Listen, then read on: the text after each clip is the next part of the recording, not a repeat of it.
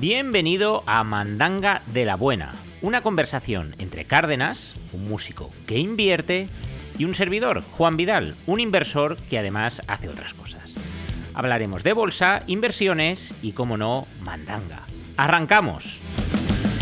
Muy buenas, buenos días, buenas tardes, buenas noches. No sé cuándo, no sé cuándo estás escuchando esto. Bienvenido, bienvenida al primer episodio de Mandanga de la Buena, una conversación sobre bolsa, inversiones y, como no, mandangas. Cárdenas, Bonico, ¿cómo estás? ¿Qué tal, Juan? Muy bien. ¿Cómo estás tú? Pues yo muy bien, con, con mucha ilusión. ¿Tú estás ilusionado? Yo también estoy muy ilusionado. Estás ilusionado, es un gran día. Hoy Primer es el, episodio de- del podcast. ¿es el mejor día de tu vida? Eh, pff, Yo creo que no. Qui- Quizá no, ¿no? No, no, a ver, decir, es temprano aún, puede pasar, el día, el día puede mejorar mucho, pero ya empezar el día hablando conmigo, pues como que ya para ser el mejor, ya vamos mal. Pero bien, eh, si te parece, antes de explicar un poco cómo, pues bueno, cómo va a ser este podcast y demás, vamos a hacer un, un análisis rápido de la, de la actualidad bursátil. Vamos a ver, bueno, bursátil y, y- y no bursátil, porque, por ejemplo, el Bitcoin ha llegado ya a 100.000. Mm, aún no. Aún no, llegará, pero aún no. Vale, ¿el Santander ha quebrado? Eh, aún no. Aún no. Es el primer episodio, vamos a dar, vamos a dar más a- margen. Vamos a darle tiempo. Vale, ¿y Telefónica? Telefónica tampoco ha quebrado. Tampoco ha quebrado, pues entonces la vida sigue igual. La vida sigue igual. eh, no, no sé Kiyosaki qué pensará, si sigue igual o no, pero yo creo que, que aún Sí. no ha acertado, ¿no? Yo creo que Kiyosaki, con esta, con todo el lío de la guerra, pues yo creo que ha vaticinado que ya por fin era el fin de la bolsa. Pero parece ser que no. Parece ser que no. Parece ser que aquí seguimos. Así que, pues sí, la vida. La vida sigue igual. Bueno, Mandanga de la Buena, primer episodio. ¿Cómo, cómo vamos a funcionar? Pues mm, vamos a hablar cada día sobre, sobre un tema, un poquito más en profundidad. Va a ser un tema que, que Cárdenas me va, me va a proponer, así con, con la bondad y la mala leche que le, que le caracterizan. Y luego, pues bueno, queremos eh, que vosotros, oyentes, participéis en nuestro podcast y pues nos enviéis preguntas. Y pues de todos los centenares mm, o miles de preguntas o, o siete que nos mandéis, eh, pues nada, elegiremos, elegiremos un par y desde nuestra humilde posición pues les daremos respuesta. ¿Vamos? ¿Vamos Me con- parece- me parece ¿Vamos bien. al lío? ¿Sí? Vamos al lío. Pues venga. Hablando, además, hablando de, de- de guerra que has nombrado y demás, pues te voy a, te voy a preguntar una temática de hoy. Eh, invertir en tiempos convulsos. ¿Es buen momento para invertir? Esto de... Es que no sé si invertir ahora, es que no sé si esperarme. ¿Qué hacemos? Me encanta, me encanta, me encanta esta pregunta y, y- y no te voy a dar mucho juego porque la respuesta, la respuesta es, es clara, concisa y breve. Y la respuesta es que has de comenzar a invertir si tu plan de inversión te dice que debes comenzar a invertir. No hay más. Ahora bien.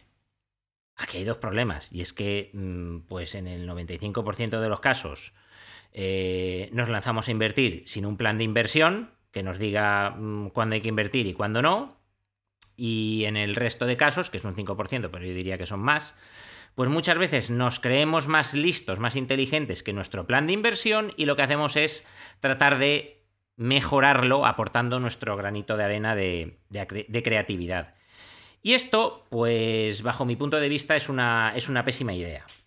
Vamos a ver, en cuanto si es el momento o no es el momento que hacer, es lo que te digo, tú cuando comienzas a invertir debes tener un plan que te diga qué es lo que tienes que hacer en cada momento. Tú no puedes ir al mercado y decir, bueno, pues voy a comprar acciones de Amazon porque escucha en un podcast que se llama Mandanga de la Buena que hay que comprar acciones de Amazon. O voy a comprar tal aristócrata porque Juan me lo ha dicho, o hay que comprar tal empresa porque ha salido en la radio. Esto, esto no funciona así. Tú tienes que tener un plan de inversión que te diga cuándo invertir, cuándo no invertir, cuándo abrir posiciones, cuándo cerrarlas, etc. Entonces, independientemente de si hay guerra, no hay guerra, eh, pasa esto, pasa lo otro, tú tienes que tener claro qué hacer, no en función de si hay guerra o no. Es decir, si tu plan de inversión te dice específicamente no invertir si hay guerra entre Rusia y Ucrania, pues le haces caso. Pero como eso no había ningún plan de inversión que lo contemplara hasta hace mm, dos semanas, pues no es un supuesto. Entonces, por ejemplo, dependiendo de la estrategia que tú utilices, pues habrá momentos en los que debas invertir y habrá momentos en los que no. Por ejemplo, si eres un inversor pasivo que va haciendo aportaciones mensuales, pues te va a dar igual que haya guerra, que haya guerro, que truene, que, que llueva, que la bolsa esté en máximos históricos, que la bolsa está en mínimos, te da igual. Te da igual, incluso si eres un poco inteligente, cuando hayan caídas, tú, pues, como que te alegrarás. No te alegrarás por la liada que hay montada en Rusia y Ucrania, concretamente en Ucrania, pero sí te alegrarás porque estarás comprando más baratito, ¿ok? Si, por ejemplo, no sé, eres un inversor en Momentum, pues lo más normal es que tengas un filtro de mercado que te diga si el SP en este caso si inviertes en el mercado americano, está por debajo de su media de 200 periodos en un time frame diario, mm, no abrimos nuevas posiciones. Pues tú, si eso ocurre, no abres nuevas posiciones y rotas a otro sistema, en fin, eso ya lo que tengas tú que hacer. Si eres un aristócrata, pues te va a dar igual también. La propia metodología te va a decir si tienes que invertir más, si tienes que invertir menos y además tu aportación mensual es sagrada. Por lo tanto, todo depende, todo depende de tu sistema de inversión, de lo que te diga.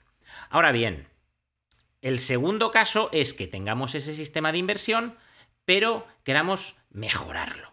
Queramos mejorarlo. Por ejemplo, que digamos, bueno, yo soy inversor en Momentum, eh, el SP está por debajo de la famosa media de 200, pero yo voy a seguir aquí dándole, porque yo veo estas acciones que, van, que van muy fuertes y esto, esto va a continuar. Ahora están, ahora están cogiendo impulso, ahora están retrocediendo un poquito para coger impulso, porque además así las pillo más baratas, luego las suelto arriba del todo.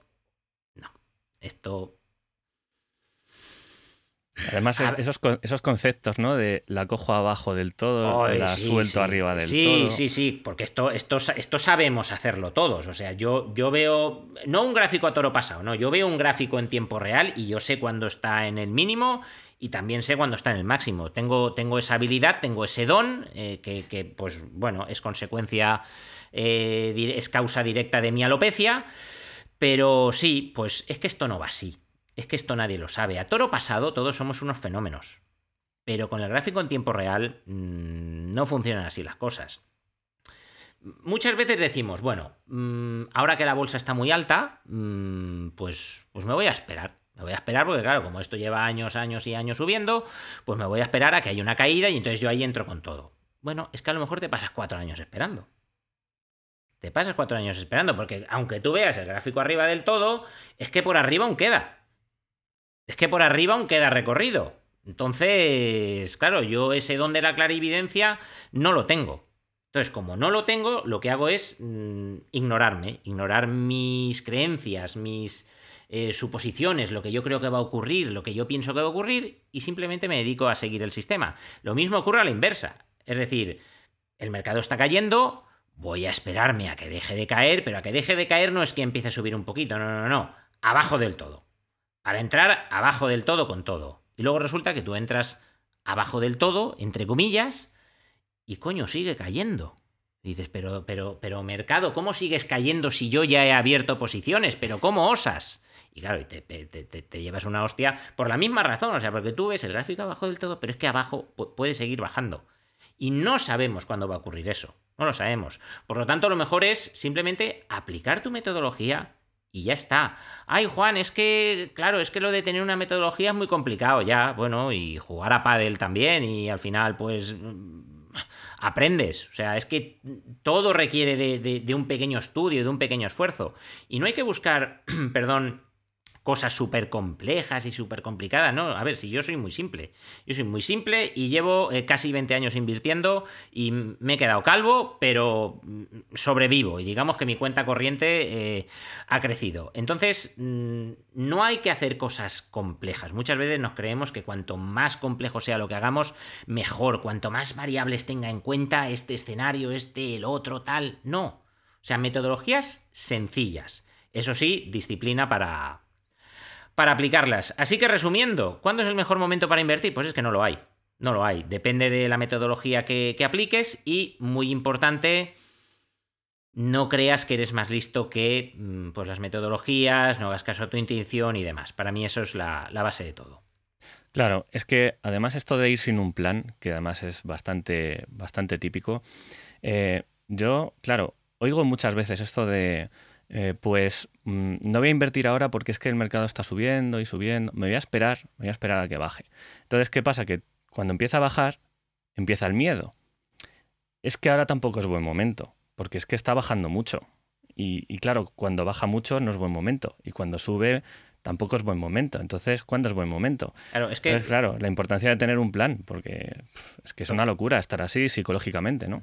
Totalmente. Y luego además el entorno. Es decir, cuando, cuando la bolsa está cayendo, pero no una caidita como la que hemos tenido ahora, no. Una, por ejemplo, pues el, susto que nos pegaron con el COVID o, o, los que ya pues llevamos más años con esto en el 2008 o sea, cuando eso ocurre, digamos que el clima que hay alrededor mm, en el ambiente no invita a invertir. Es decir, para invertir en esos momentos hay que tener las cosas muy claras. Porque yo en el 2008 recuerdo que, aquello parecía el fin del capitalismo. O sea, año y medio de caída bursátil dan para, para mucho. Y si eres una persona que por inexperiencia dices voy a invertir cuando todo caiga, cuando todo caiga, no vas a tener huevos, entre comillas, para invertir. Porque no sabes lo que estás haciendo. Y como no sabes lo que estás haciendo, pues te dejas un poco influir por todo el ambiente que hay. Entonces, es que lo enfoques como lo enfoques, es que es una pésima idea. Yo, por ejemplo, mm, llevo pues ya por lo menos 4 o 5 años escuchando que el castillo de naipes se va a desmoronar. Y honestamente te lo digo, o sea, es que yo, mm, para mis adentros, también lo pienso. Ahora bien, ¿me hago caso? No. Me limito a seguir mis planes. Y punto. Porque si yo hubiera dejado de estar invertido los últimos cinco años, ahora mismo, pues la, pared esta blanca que ves aquí, la, la, tiraría a cabezazos. Por toda la pasta que he dejado de ganar en este tiempo. Que hubiera dejado de ganar en este tiempo. Entonces, es que lo enfoques como lo enfoques tiene mal arreglo. Búscate una estrategia de inversión que encaje contigo, que te sea, digamos, eh, sencilla de seguir, no solo a nivel técnico, sino a nivel, pues vamos a decir, eh, psicológico, pero eso sí, sigue la rajatabla. Porque si no, eres un, fiambre bursátil. Sí, sí. Eh, si no, no es, no es llevadero ni, ni, suma, ¿no? No sumaría la inversión en, tu vida. No. Eh, restaría bastante en vez de sumar, que es lo que tiene que hacer.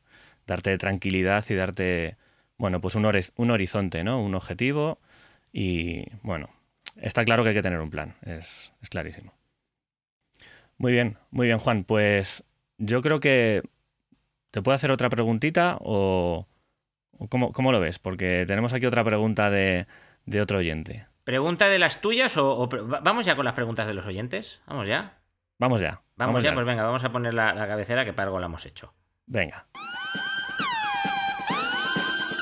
La pregunta del oyente.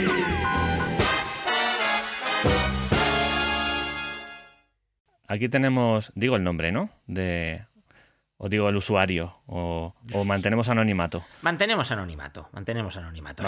así, así, pueden preguntar animaladas, como si estás soltero, no estás, en fin, esas cosas, cosas que. Vale, bien, eh, eh, anonimato, venga, pregunta. Anonimato. Vamos, vamos vale, pues, pues Anónimo dice: eh, ¿Qué aconsejas especular a corto plazo? A ver, para mí eh, el rey de la especulación son los futuros. O sea, si hay que especular con algo, bajo mi punto de vista, eh, futuros. Eh, cuando yo empecé, especular con futuros era caro, vamos a decir. Era caro porque, claro, era un producto con un apalancamiento bastante elevado y que, pues oye, nos guste o no, tiene una, una curva de aprendizaje que cuesta bastante dinero. ¿De acuerdo? El llegar a ser, pues digamos, mm, mínimamente rentable, por lo menos en mi caso y en los que conozco, pues tiene un peaje de mm, donaciones al mercado eh, importante, más allá de lo que inviertas en formación. Sin embargo, de un tiempo a esta parte han surgido productos también regulados como son los futuros, no la mierda de los CFDs, que si quieres ahora hablamos sobre esto, en el cual el apalancamiento es mucho menor y te permite tener, eh, digamos, un periodo de aprendizaje mm, con un coste inferior, que no son otros que los microfuturos. Eh, así a bote pronto tenemos microfuturos en, el mercado americano, tenemos productos de bajo apalancamiento también en el mercado europeo, como el Minidax, en fin, hay muchas opciones. Y para mí, eh, pues bueno, a la hora de aprender, pues digamos que han hecho, han hecho el camino mucho más llevadero y barato, entre comillas. Eh, ¿Más opciones para especular? Sí, las opciones también. Las opciones son un muy buen instrumento de especulación, bajo mi punto de vista.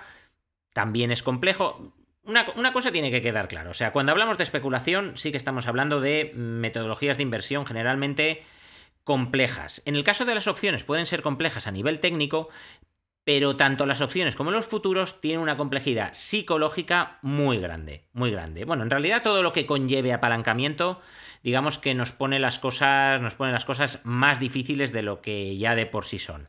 Y sin duda para mí no son el punto por el que partir, que por desgracia lamentablemente muchas veces empezamos por ahí y, ahí nos quedamos y, nos perdemos todo lo que hay más allá. Pero ya te digo, para mí especulación, mm, futuros y opciones.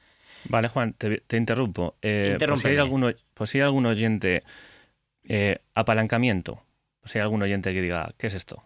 Apalancamiento. Apalancamiento es que el broker con el que, con el que trabajas, con el que operas, te permite invertir con más capital del que realmente tienes. ¿De acuerdo? El broker lo que hace es que en esa, pues en ese supuesto, te retiene una cantidad en forma de garantía y entonces te dice, vale, pues puedes operar con X producto apalancado. Por ejemplo, vamos a suponer que vamos a trabajar con un futuro del mini SP500, ¿de acuerdo? Mini SP es un futuro que pues, replica, digamos, el comportamiento del, índice bursátil SP500. Pues bueno, cada punto, cada punto del SP500 tiene un valor de 50 dólares. Imagínate que el SP500, pues ahora mismo, no sé en cuánto lo tendremos, 4.500 o por ahí, por hacer números redondos, vamos a suponer que está en 4.000, ¿vale? Pues bien, si el SP500 está en 4.000 y cada punto tiene un valor de 50 dólares, tú cuando abres un contrato de esa posición del SP500, estás operando una posición que tiene un valor de 200.000 dólares. 200.000 dólares, es decir... Eso es, mandanga, ¿eh? Eso es mandanga de la buena. De la buena. Eso, eso no es una mandanga cualquiera, no, eso es mandanga de la buena. O sea, es una pasta es una pasta. Y para mover esa cantidad, pues dependiendo del broker con el que trabajes, pues te va a pedir más o menos garantías. Por ejemplo, con IB, Interactive Brokers, pues creo que eran 27.000 euros, 27.000 eh, dólares o algo así. No lo sé, no lo recuerdo. Con, con Ninja Trader eh, suele ser menos, en fin. Pero digamos que el broker te retiene una cantidad para que en caso de que tengas una pérdida, pues digamos poder cobrársela. Porque estos no son tontos, es decir, estos lo primero que van a hacer es cobrar y luego si ganas, pues, pues fenomenal para ti. Pero estos quieren tener asegurado que en caso que te vaya mal, que son la mayoría de los casos, lamentablemente, pues poder, digamos, mm, cobrar su dinero. O, por lo menos recuperar su dinero en forma de garantía, no dejarte ahí con una deuda y que luego tengan que ir a buscarte ahí para cobrarla, no, digamos que el dinero se lo cogen de tu cuenta y si tu cuenta se queda cero, pues ha quedado. Entonces, el, tema es este, estás operando con mucho dinero, estás moviendo mucho capital, entonces pequeñas oscilaciones pueden suponer grandes beneficios o grandes pérdidas. Que esto es de lo que nos olvidamos. Siempre cuando hablamos de apalancamiento pensamos, madre mía, es que yo podría ganar tanto y cuánto. Sí, pero es que también puedes perderlo. Claro. acuerdo? Y de esto no nos podemos olvidar. Luego habrá, habrá alguno que diga así un poco avispado. Eh, bueno, ¿y si no cierro la posición y me espero a que suba, ¿pasará algo? Sí, sí, mira, que, que, que, te cierran. Hay una cosa que se llama margin call, que cuando tus pérdidas son mayores que mm, lo que te ha retenido el broker más la cuantía de tu cuenta, pues te cierran la posición, te quedas a cero y te comes la pérdida.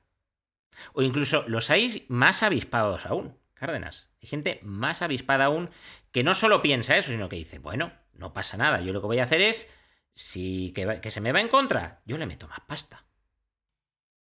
Yo le meto más pasta, porque así voy promediando a la baja. Voy promediando a la baja y digamos que necesito menos recorrido de vuelta para ganar. Pues mira, en estos casos lo mejor que podemos hacer es antiguarnos, respirar hondo, mm, tres padres nuestros y que sea lo que Dios quiera. Porque es que... Mm, es que no. O sea, es que eh, pensamos que mm, todo lo que baja sube. Sí, pero no lo va a hacer cuando a ti te venga bien. Es que puede estar mucho tiempo cayendo. Claro, claro. Yo recuerdo cuando pasó el tema del COVID. No sé si recuerdas el que haya pensado hacer eso en ese momento que caía, caía, cerraban y volvía a caer y cerraban.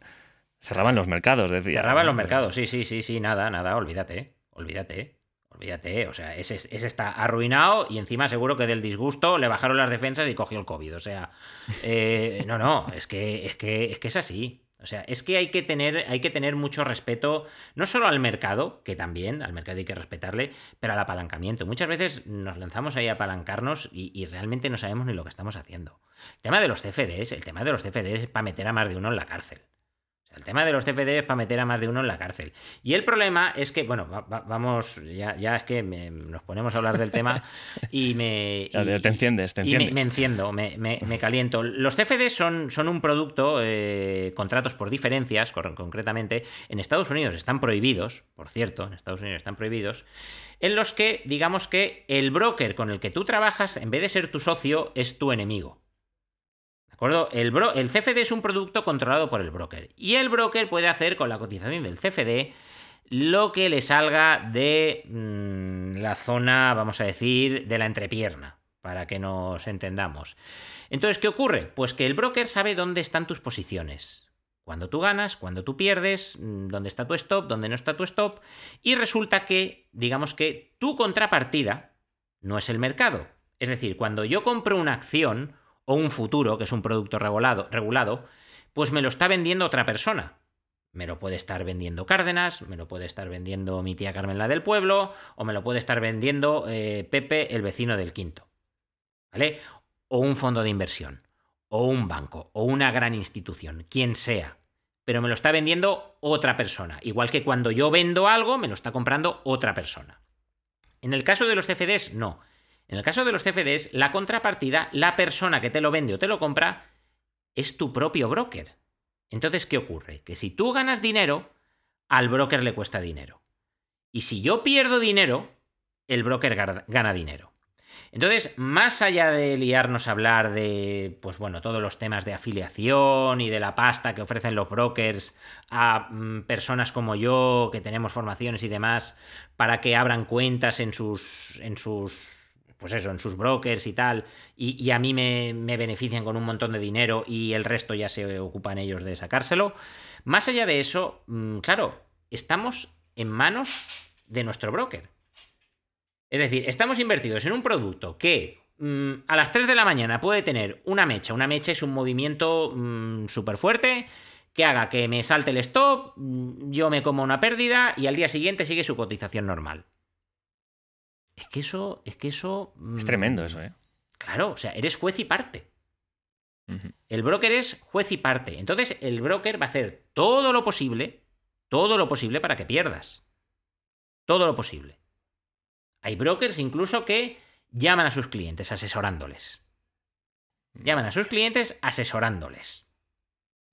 Tócate los cojones. Y te dicen, no, compra esto. Y lo compras, hostia, me ha ido bien te preocupes. Siguiente, compra esto. Hostia, me ha vuelto a ir bien. Me cago en 10. Pepito, has visto que soy un fenómeno, ¿no? Pues ahora mete el doble de pasta. O sea, mete más pasta, porque ahora vas a comprar esto y nos vamos a forrar. Y te pegan una hostia que te dejan tiritando. Tremendo. Te pegan una hostia que te dejan tiritando porque su objetivo es que palmes pasta. Punto y final. No tiene más, porque ahí es donde ellos ganan dinero. A mí, hace muchos años, cuando no habían, digamos, microfuturos y demás, estuve una época tanteando con los CFDs para especulación intradía y tal. Me han tirado de dos brokers. Me han tirado de dos brokers de CFDs. Me han invitado a, cerrar la cuenta, que fue una invitación de su cuenta ha sido cancelada. No tuve problemas para recuperar el dinero y tal, en ese sentido no. Pero me cerraron la cuenta porque yo les costaba dinero. Porque se me ocurría ganar dinero. Entonces, claro, esto no interesa. De hecho, ¿A quién se le ocurre? ¿A quién se le ocurre ganar dinero? Pero este, este tío de qué va? O sea, esto, no, esto no, hay, Dios que lo aguante. Si entráis en los brokers, abajo del todo están obligados por, por, ley a poner eh, en letra muy pequeñita que no se ve mm, el 87%, por... bueno, los CFD son un producto complejo, apalancado, patatín, patatán, patatero. El 87% de nuestros clientes pierden dinero. Dices, claro, pero es que yo voy a ser de ese 13%. Yo voy a ser de ese 13%, claro que sí. Están, es que, qué inútiles son todos. Y al otro 13% les hemos echado. Exacto, exacto, exacto. Sí, sí, sí, es que es así. Pero bueno, mm, estábamos hablando de especular a corto plazo. Y los CFD no son para especular a corto plazo. Los CFD son pues para, no sé, para meterse con ellos y ya está. No, especular a corto plazo eh, futuros y opciones. ¿Se puede especular a corto plazo con acciones? Sí, pero hace falta mucho capital. Eh, ¿Se puede especular a corto plazo? ¿Con fondos? No, directamente no se puede. ¿Con ETFs? Pues también se podría, pero no, no tiene demasiado sentido. No tiene demasiado sentido. Es decir, si el objetivo es una especulación a corto plazo, necesitamos un poquito ir de la mano del apalancamiento. Y, pues en ese caso hay que saber muy bien lo que se hace. Muy bien, pues yo creo que queda, queda bastante claro con qué, con qué productos es mejor especular a corto plazo y con cuáles no tanto y con cuáles nunca jamás. Exacto, me, alegra esta última parte concretamente. Muy bien, Juan, pues vamos a la siguiente sección o... No, hazme otra pregunta, otra pregunta. otra pregunta? Sí, otra pregunta, Pues tenemos aquí otra pregunta de Anónimo también. Eh, ¿Cuál es tu opinión sobre los PIAs? Eh, ¿Merecen la pena para algunas personas? No. No merecen la pena. Bueno, para el, banco. Y para no, pues entonces, muy bien, gracias por la sección. no, es que en realidad la respuesta es esa. La respuesta es que no. La, respuesta es no. Bueno, le convienen al banco, a la aseguradora que te lo vende también, y luego, pues, al. Pues no sé si será el director de la oficina, el que te lo venda, o el gestor, porque, pues bueno, lleva, lleva un bonus y le viene muy bien. Le viene muy bien. Mm, más allá de eso, no. Los PIA son eh, plan individualizado de ahorro sistemático, sí, PIAS, son un producto de ahorro. Son un producto de ahorro. Es decir, mm, tú depositas ahí un capital y no esperes ningún rendimiento en especial. Espera comisiones, espera gastos, espera penalizaciones y lo cancelas antes de hora. Pero ya está.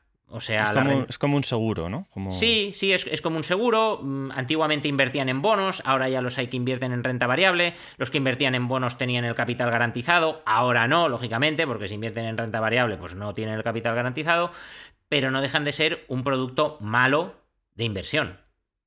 No dejan de ser un producto malo de inversión en el que no gestionas tú lo que se hace o lo que no se hace, en el que tienes muchas capas de intermediarios y comisiones a pagar y que no deja de estar, mm, pues digamos, bajo, bajo, el amparo del sistema eh, bancario, vamos a decir. Además tiene limitaciones, tiene limitaciones en cuanto a capital a aportar, porque eso sí, a la hora de rescatarlo tiene alguna ventaja fiscal. Pero tiene limitaciones, tú no puedes aportar más de 8.000 euros anuales a un PIAS, que no es que no es como los planes de pensiones que desgraban y tal, no, no es el caso, pero tienes un límite de 8.000 8.000 euros anuales y un máximo de 240.000. Es decir, ningún PIAS puede tener un tamaño superior a 240.000 euros de aportación.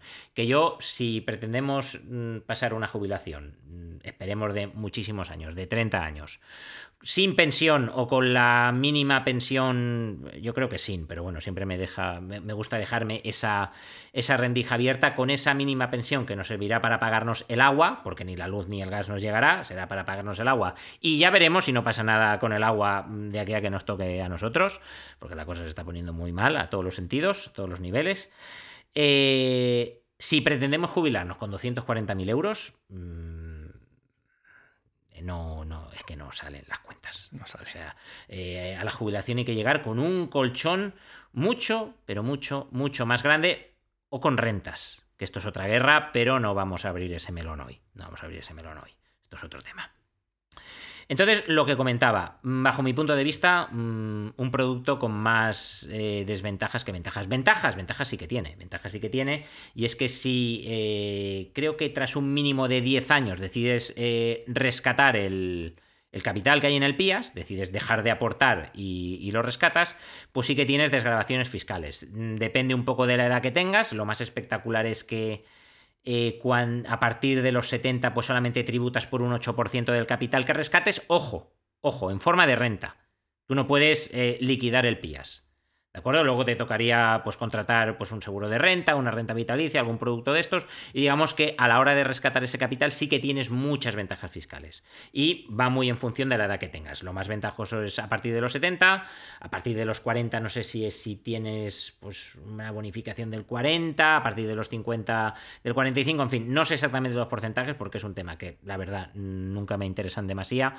Pero ya te digo, es un producto de ahorro. Entonces, si lo que queremos es canalizar el ahorro, pues para mí hay formas pues, mucho más inteligentes de hacerlo, que hacer, de hacerlo y con una curva de aprendizaje eh, muy pequeña, muy pequeña. Pero vamos, el resumen es que los PIAs, bajo mi punto de vista, no son interesantes.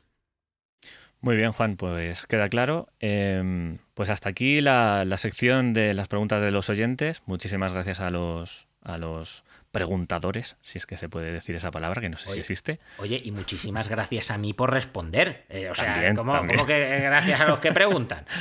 Por el amor de Dios. eh, En fin, sigamos, sigamos, que, que- que me lío. Sí, me dime, dime, Cárdenas. ya- Muy bien, pues vamos a pasar a la última sección. Sí, yo creo, bueno, y, y vamos cerrando, ¿no? Ya el chiringuito. Vamos cerrando Sí. el chiringuito, sí. Bu- Bueno, la última sección, mm, ¿cómo la llamamos? ¿La llamamos el minuto del autobombo? El minuto del autobombo. El minu- yo creo que sí, ¿no? El minuto del Además, autobombo. sí. Sí, minuto ¿no? del autobombo. Minuto del autobombo.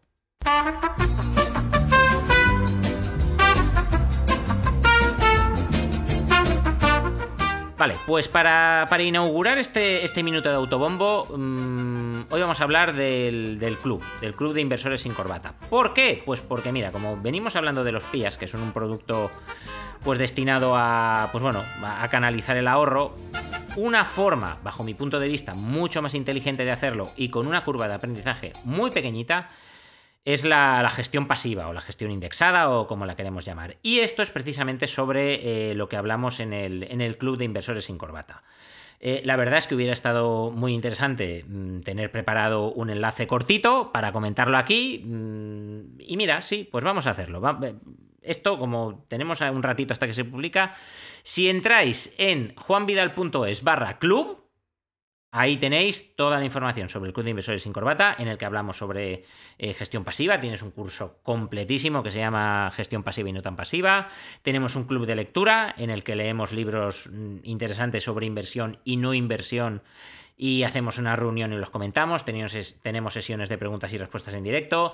Me veis a mí eh, invertir en tiempo real, con dinero real, con mi cartera pasiva, que es una de las explicadas en, en el Club de Inversores sin Corbata y además de todo eso, bueno, tenemos una comunidad de, de casi 200, 200 inversores, que es una pasada, y nos lo pasamos bien, que es lo más importante, y además intentamos ganar dinero. Intentamos, esto ya eh, no depende de nosotros, depende del mercado. ¿Por qué? Pues porque la gestión pasiva depende del mercado. ¿No lo entiendes? Es normal, entra en el club y allí te lo explico todo. Bueno, lo entiendes o saben más que yo. Podemos estar ante, ante los dos casos. Y yo creo que ya como primer episodio Ha estado bien. Ha, Ha habi- estado- ha habido buena, buena mandanga. ha habido mandanga, ¿no? Ha habido, Sí, ha habido, ha habido mandanga de la buena. También ha habido mandanga no tan buena, pero es que claro, es que, es que no, no se puede estar siempre al mil por cien. Así que yo creo que nos vamos a despedir. Os invito. Mira, vamos a hacer otra improvisada. Venga, vamos a hacer otra improvisada. Vamos a ver cómo lo hacemos. Vamos a colgar. Vamos a colgar por aquí debajo. No sé. O, o- o dependiendo de la plataforma donde nos estés viendo. Vamos a colgar un, un enlace en el cual vas a ir a un formulario y nos vas a poder dejar una pregunta. Bueno, una o 16. Y nosotros, pues ya, para cada capítulo, eh, iremos eligiendo un par. Ya tenemos unas cuantas para, en fin, para, para varios episodios. Pero bueno, para seguro que surgen preguntas súper interesantes y además súper súper adecuadas al, al momento en el que vivimos. Ayer, por ejemplo, salió el dato de la inflación de un 9,8%. Estos van a por el 10. Estos van a por, a por la matrícula de honor. Bueno, ya sabemos que es culpa de Putin, ¿eh? Ya sabemos que todo el tema de la inflación es culpa de Putin. Guiño, guiño. En fin, no, no, me, no me voy a liar aquí. Y lo dicho, muchas gracias por haber llevado- llegado hasta aquí. No sé cuánto tiempo llegamos, pero un buen rato. Yo creo que como primer episodio. ¿Cómo, cómo vamos, Cárdenas? Un buen ratito, Pues ¿no? la, verdad, la verdad es que no sé. pues creo que 36 minutos, 37 minutos. Vale, hay que acortar, ¿eh? Me- yo- la idea era 20-25. Mm, es que me, me alargo, me alargo, me alargo, me alargo. Y Cárdenas no me. Cárdenas, tú saca el freno de mano cuando veas que me enrollo y cuando veas que me desvío y tal. Pero bueno, pues oye, como primer episodio ha estado bien. Intentaremos ser más breves. Si no nos sale, pues no nos sale, será más largo. Y hasta aquí hemos llegado. Nos vemos la próxima semana en el segundo episodio de Mandanga de la Buena. ¿Y de qué hablaremos? Pues no lo sé ni yo. Así que igual Cárdenas lleva una idea ya, pero no lo sé ni yo. Así que sed felices. Un abrazo, Cárdenas. Y abrazo, nos vemos Juan. muy pronto. Chao, hasta luego. Chao.